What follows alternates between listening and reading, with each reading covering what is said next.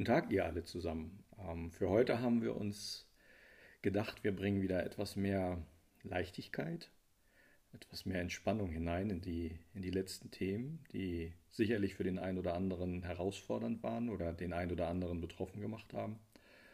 Oder vielleicht auch den einen oder anderen zumindest dazu gebracht haben, darüber nachzudenken, wo geht es eigentlich wirklich drum? Und das möchten wir heute euch mit einer indischen Fabel nahebringen, die darüber handelt, dass das, was wir anziehen, ist das, was wir insgeheim in uns tragen. Es ist also das, was wir in uns lieben, aber es ist eben auch das, was wir in uns fürchten. Und das, wie gesagt, in einer indischen Fabel und vorgetragen von der hervorragenden Vorleserin, der Sophie. Bitteschön. Hallo und guten Morgen zusammen. Gleich, es geht gleich los. Der Hund im Tempel der tausend Spiegel. In einem fernen Land gab es vor langer, langer Zeit einen Tempel mit tausend Spiegeln und eines Tages kam, wie es der Zufall so will, ein Hund des Weges. Der Hund bemerkte, dass das Tor zum Tempel der tausend Spiegel geöffnet war, und vorsichtig und ängstlich öffnete er das Tor und ging in den Tempel hinein. Und Hunde wissen natürlich nicht, was Spiegel sind und was sie vermögen. Und nachdem er den Tempel betreten hatte, glaubte er sich von tausend Hunden umgeben. Und der Hund begann zu knurren, und er sah auf die vielen Spiegel, und überall sah er einen Hund, der ebenfalls knurrte.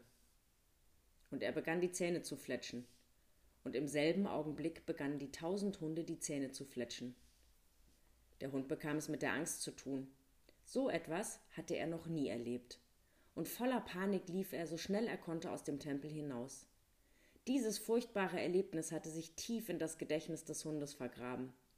Fortan hielt er es für erwiesen, dass ihm andere Hunde feindlich gesinnt sein mussten. Die Welt war für ihn ein bedrohlicher Ort, und er ward von anderen Hunden gemieden und lebte verbittert bis ans Ende seiner Tage. Die Zeit verging, und wie es der Zufall so will, kam eines Tages ein anderer Hund des Weges.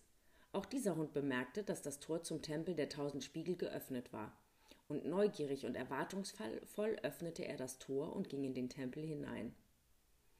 Und Hunde wissen natürlich nicht, was Spiegel sind und was sie vermögen, und nachdem er den Tempel betreten hatte, glaubte er sich von tausend Hunden umgeben.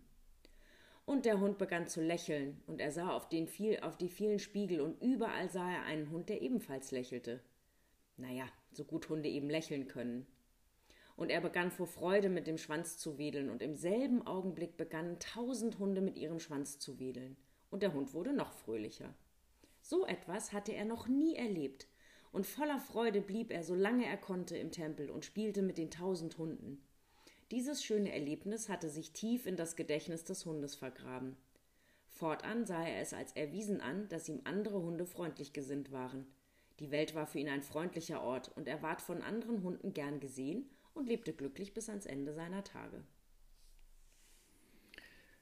Eine indische Fabel, die letztendlich aussagt, dass wir alle, jeder für sich, die Wahl hat, wie er sein Leben leben will, wie er sein Leben betrachtet. Also wählt klug und wir freuen uns darauf, euch nächste Woche wieder auf der Videokonferenz begrüßen zu dürfen. Bis dahin. Bis Ciao. dahin. Ciao.